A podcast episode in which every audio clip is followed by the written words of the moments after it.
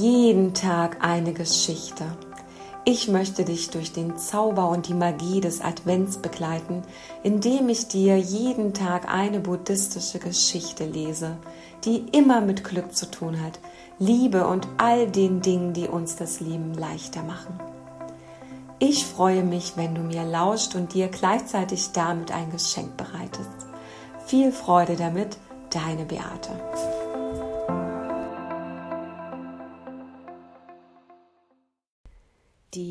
Heutige Geschichte handelt von dem Thema Schuld. Fühlen wir uns alle nicht irgendwann mal mehr oder weniger schuldig? Wir fühlen uns schuldig, wenn wir jemandem was abgesagt haben. Wir fühlen uns schuldig, wenn wir etwas vergessen haben. Manchmal fühlen wir uns schuldig, wenn wir jemanden zu etwas überredet haben, der das vielleicht gar nicht wollte. Und manchmal fühlen wir uns schuldig, weil jemand anderes auf uns eine, seine Erwartung projiziert und wir sie gar nicht in der Lage sind zu erfüllen und vielleicht auch gar nicht erfüllen wollen, weil sich irgendetwas in uns dagegen wehrt, weil es uns einfach nicht entspricht. Wie wir mit dieser Schuld umgehen, mit der wir uns selbst beladen oder vielleicht auch eine Art von Schuld, die das Schicksal uns auferlegt hat, damit wir lernen, mit diesem Thema Schuld umzugehen sie anzunehmen und vielleicht auch aufzulösen. Darüber handelt die heutige Geschichte. Schuld und Erlösung. Vor ein paar Jahren kehrte eine junge Australierin in meinem Tempel in Perth ein. Viele Menschen suchen Mönche auf, die ihnen bei der Lösung des Problems helfen sollen. Das mag daran liegen, dass bei uns guter Rat nicht teuer ist. Wir verschlangen schließlich kein Honorar. Fürchterliche Schuldgefühle plagten diese junge Frau. Ein halbes Jahr zuvor hatte sie in einem abgelegenen Bergwerksdorf im Norden Westaustraliens gelebt. Die Arbeit dort war sehr schwer, die Bezahlung gut, aber es gab nur wenig Abwechslung in der Freizeit. Eines Sonntagnachmittags schlug sie ihrer besten Freundin und deren Lebensgefährten einen Autoausflug in den australischen Busch vor. Die beiden hatten überhaupt keine Lust und lehnten zunächst ab.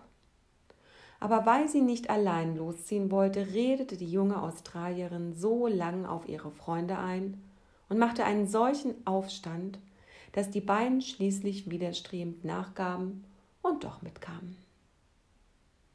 Auf einer Schotterstraße geriet das Auto ins Schleudern und es kam zu einem schweren Verkehrsunfall. Die Freundin der jungen Australierin starb und der junge Mann erlitt eine Querschnittslähmung. Die Frau, die die beiden anderen zu diesem Ausflug überredet hatte, blieb unverletzt. Tief traurig erzählte sie mir diese Geschichte. Hätte ich sie bloß nicht zu diesem Ausflug gedrängt, dann würde meine Freundin noch leben und die Beine ihres Mannes wären in Ordnung. Wie furchtbar, dass ich die beiden zum Mitkommen überredet habe. Ich fühle mich unendlich schuldig. Als erstes kam mir in den Sinn, ihr zu versichern, dass es nicht ihre Schuld war. Sie hatte den Unfall nicht geplant und nicht beabsichtigt, ihren Freunden Schaden zuzufügen. So etwas kann passieren. Da muss man loslassen und sich von Schuldgefühlen verabschieden. Doch dann überlegte ich, wie oft diese junge Frau solche Beteuerungen schon gehört haben muss. Viele hunderte von Malen wahrscheinlich. Das hatte offensichtlich nichts verändert. Also hielt ich inne, überdachte ihre Situation noch einmal und erklärte dann, es sei völlig in Ordnung, wenn sie sich schuldig fühle. Ihr Gesichtsausdruck wandelte sich. Die Trauer machte Überraschung Platz und danach zeichnete sich Erleichterung ab. Es war ihr neu, dass sie sich tatsächlich schuldig fühlen durfte. Da hatte ich ganz richtig geraten. Überdies fühlte sie sich auch noch wegen ihrer Schuldgefühle schuldig, weil andere versuchten, sie ihr auszureden. Und so plagte sie ein doppeltes Schuldgefühl wegen des Unfalls und der Tatsache, dass sie sich an dieser Katastrophe die Schuld gab. Nachdem wir uns mit der ersten Phase ihres Schuldgefühls beschäftigt und festgestellt hatten, dass es in Ordnung war, sich so zu fühlen, konnten wir den nächsten Schritt tun. Was kann man gegen solche Schuldgefühle unternehmen? Da kommt uns eine alte buddhistische Weisheit sehr gelegen. Entzünde lieber eine Kerze, als dich über die Dunkelheit zu beklagen. Klagen helfen uns nicht weiter, wenn wir aus der Fassung geraten. Wir können immer etwas unternehmen und sei es nur, uns eine Zeit lang einfach ruhig hinzusetzen. Schuld ist etwas ganz anderes als Reue. In unserer Gesellschaft verhängt der Richter ein Urteil über den Schuldigen. Und wenn uns schon keiner bestraft, dann übernehmen wir das eben selbst. Tief in unserer Seele ist die Überzeugung verankert, dass wir Strafe verdienen. Die junge Frau brauchte also eine Buße, um sich von ihrer Schuld zu reinigen.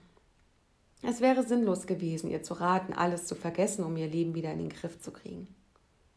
Ich schlug ihr also vor, ehrenamtlich in der Reha-Abteilung eines Krankenhauses zu arbeiten und sich dort vor allem um Unfallopfer zu kümmern. Diese schwere Arbeit würde dazu beitragen, dass sich ihr Schuldgefühl auflöste. Außerdem würden ihr dabei, wie das oft bei ehrenamtlicher Arbeit geschieht, jene Leute helfen, denen sie helfen möchte.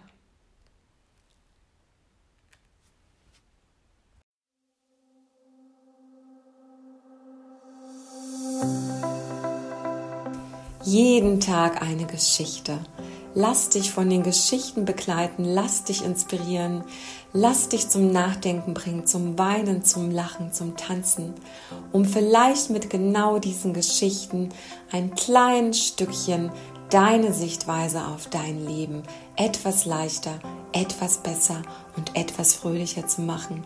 Denn genau das ist das, was du verdient hast. Ich freue mich auf morgen. Bis dahin, deine Beate.